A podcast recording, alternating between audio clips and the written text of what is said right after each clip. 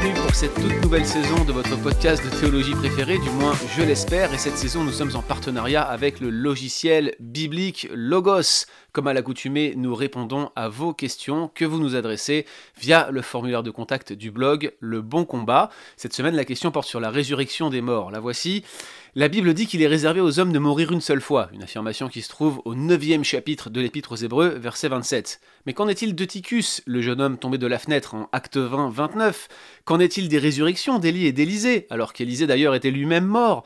Qu'en est-il de celle de Lazare en Jean 11 Et qu'en est-elle de cette jeune fille à qui Jésus a dit Talita Kumi euh, L'un des passages dans les synoptiques, c'est Marc 5, 41. Notre auditeur, vous le voyez, a listé plusieurs instances de résurrection. Il y en a d'autres, et la question est très pertinente. Puisqu'il est réservé aux hommes de mourir une seule fois, on pourrait faire exception de Jésus éventuellement, qu'en est-il de toutes ces résurrections, j'allais dire pré-résurrections, toutes ces résurrections qui sont arrivées avant la résurrection pour répondre à cette question, il faut que je commence par une autre question. Première question pour nous, c'est qu'est-ce que la mort? Parce que tout commence par là. La résurrection, c'est la résurrection des morts. Mais qu'est-ce qu'on entend par la mort? Eh Bien, la première mention de la mort se trouve dans le deuxième chapitre de la Genèse, Genèse chapitre 2, verset 19, et c'est un avertissement que Dieu donne avant même la chute, il dit à l'homme et à la femme, si vous mangez du fruit que j'ai défendu, le fruit dont, dont, dont, qui fait partie de cet arbre de la connaissance du bien et du mal, Dieu dit, si vous en mangez, vous mourrez certainement, littéralement, vous mourrez d'une mort certaine. Donc c'est un avertissement, c'est une punition, et la mort est présentée comme la conséquence d'une rupture d'alliance, d'un péché, d'une faute. Dieu l'anticipe en mettant en garde Adam, et donc pour une désobéissance envers Dieu, vous avez le caractère ultime de la punition qui est donc la mort, la conséquence directe d'une rupture d'alliance. Lorsqu'on creuse le texte de Genèse 1 à 3, on se rend compte que la mort peut prendre différentes formes, et on le voit dans, l'ensemble de la Bible lorsqu'on regarde cet aspect particulier de la mort. On voit que la mort peut avoir au moins trois aspects, trois facettes, disons. L'un des aspects, c'est, la mort physique, c'est que euh, notre corps finalement ne tient plus la route et va finalement finir dans la tombe. C'est le moment où l'âme et le corps sont séparés. Ici, c'est très schématique ce que je dis ici, mais notre existence touche à sa fin. Nous rejoignons nos pères, c'est ainsi que s'exprime la parole de Dieu. La mort physique s'ensuit, ce n'est pas la fin du chemin, bien sûr. Hein. la Bible dit qu'il y a un jugement après la mort, mais la réalité, c'est qu'on a cet aspect de la mort qui est profondément marqué par la fin de notre existence physique sur cette terre.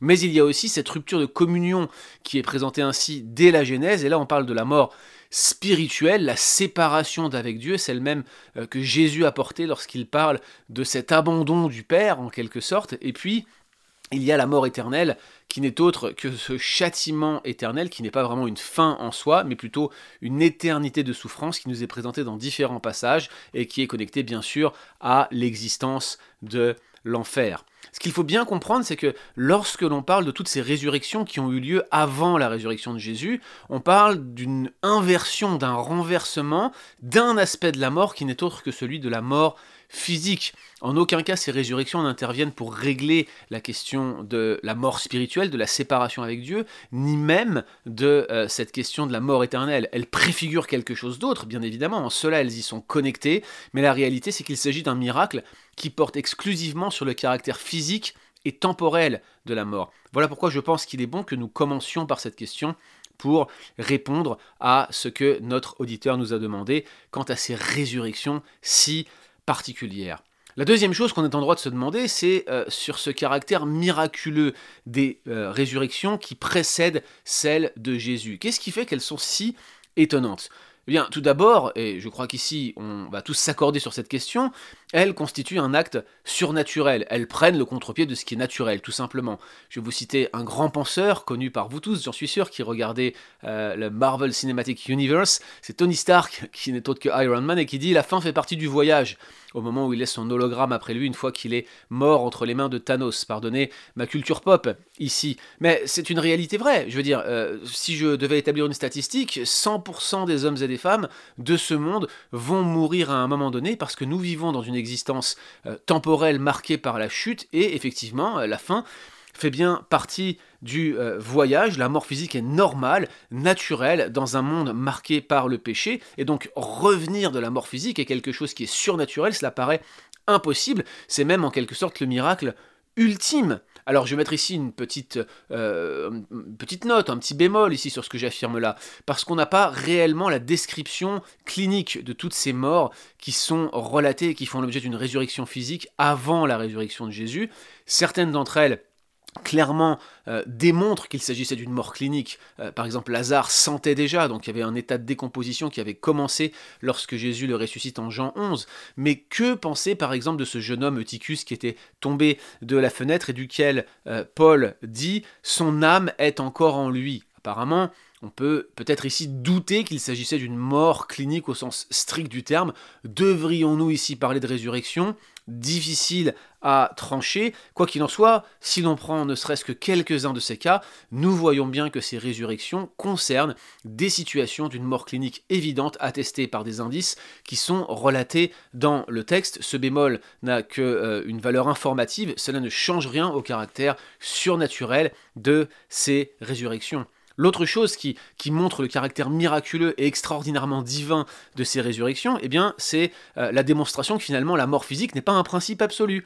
La mort physique n'est pas un principe invincible. Il existe un moyen de la vaincre. En cela, finalement, elle montre que Dieu est le Dieu de la vie et qu'il a la puissance de triompher de la mort, que même la mort, ce châtiment pour rupture d'alliance, pour le péché, eh bien, elle est en son pouvoir, rien ne lui résiste. Et d'ailleurs, regardez bien ce qui se passe lorsque le roi de Syrie envoie Naaman le Syrien pour être guéri de sa lèpre. Il y a un quiproquo assez amusant avec le roi d'Israël parce que le roi de Syrie envoie une lettre en disant Quand tu recevras cette lettre, tu sauras que je veux que tu guérisses de la lèpre Naaman le Syrien. Et vous avez euh, le roi d'Israël qui considère que c'est une forme de déclaration de guerre. Il dit Suis-je Yahweh pour faire mourir et vivre? Il semble que l'idée était répandue dès le 9e siècle avant Jésus-Christ et sans doute bien avant que Yahweh était celui qui pouvait en quelque sorte guérir de la mort. Ces résurrections étaient-elles présentées comme une forme de guérison?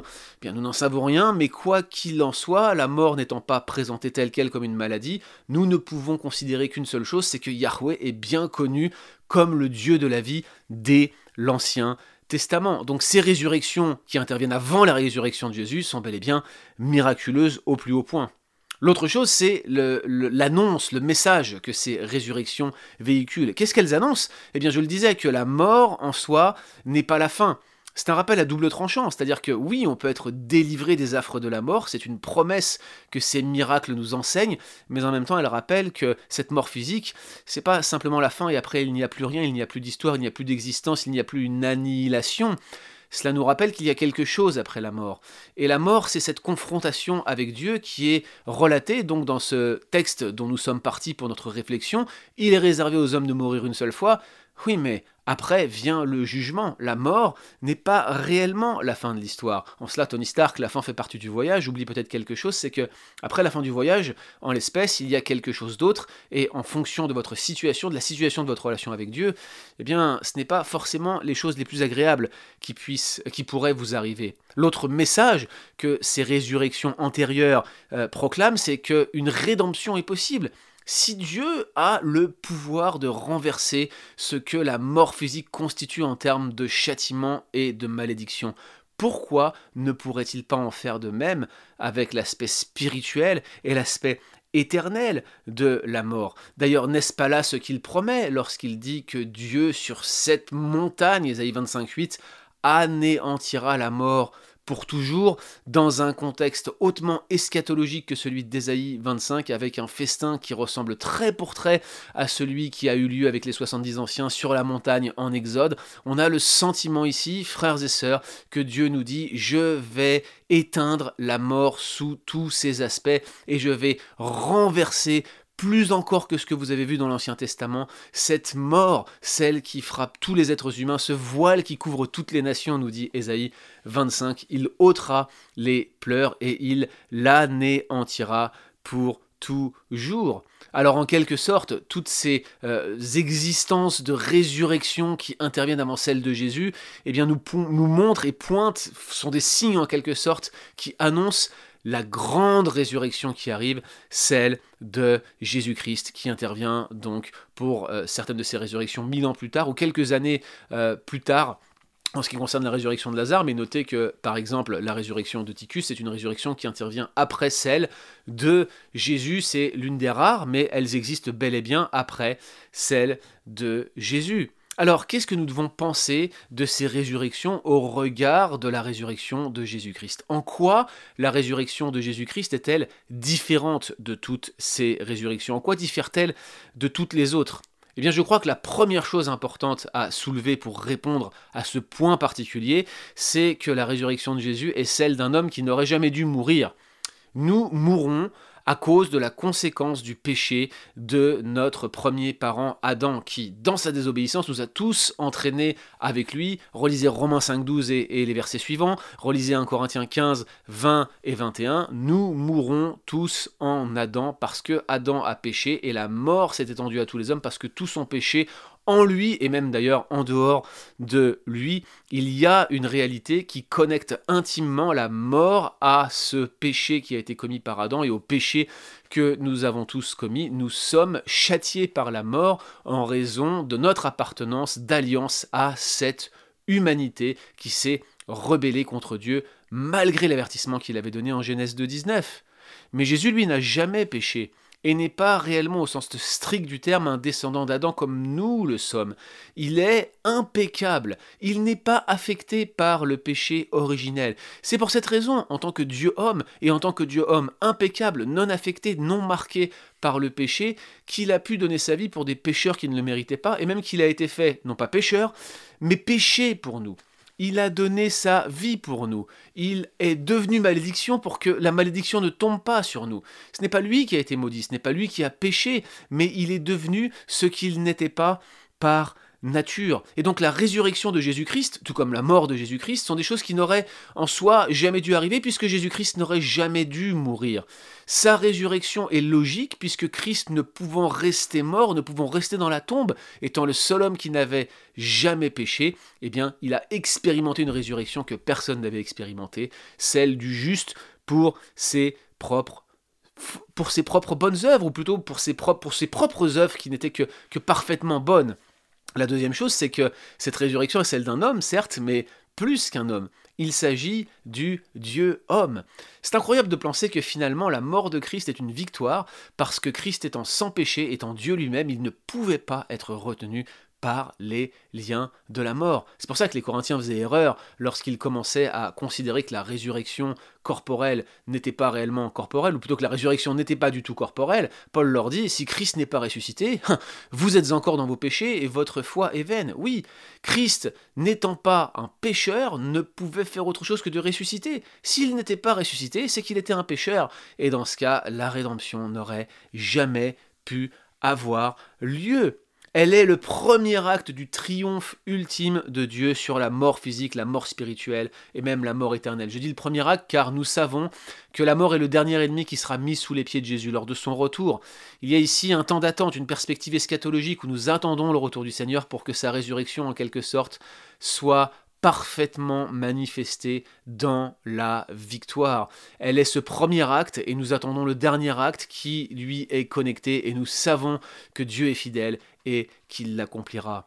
Et enfin, la résurrection de ces personnes qui euh, ont expérimenté la mort et qui sont ressuscitées avant la résurrection de Jésus, ou pour ceux mêmes qui l'ont expérimenté après la résurrection de Jésus. Cette résurrection n'est que la leur, elle est temporaire, ils sont tous morts à la fin de l'histoire. Mais Jésus-Christ, lui, ne meurt plus. Il est ressuscité pleinement. Et ce n'est pas sa résurrection seulement. Parce que sa résurrection est devenue la nôtre, parce que nous sommes une même plante avec lui, parce que nous avons été baptisés en conformité dans sa mort, nous avons reçu l'Esprit de Dieu si nous lui appartenons, et donc nous pouvons avoir l'assurance qu'un jour nous serons semblables à lui, ressuscités avec lui pour toujours, et celui qui est ressuscité avec lui ne meurt plus, les larmes de ses yeux sont essuyées, pour toujours. Sa résurrection éternelle devient la nôtre. Elle est complète, elle est l'aboutissement de ce que toutes ces résurrections temporaires annonçaient. Gloire à notre Seigneur Jésus-Christ.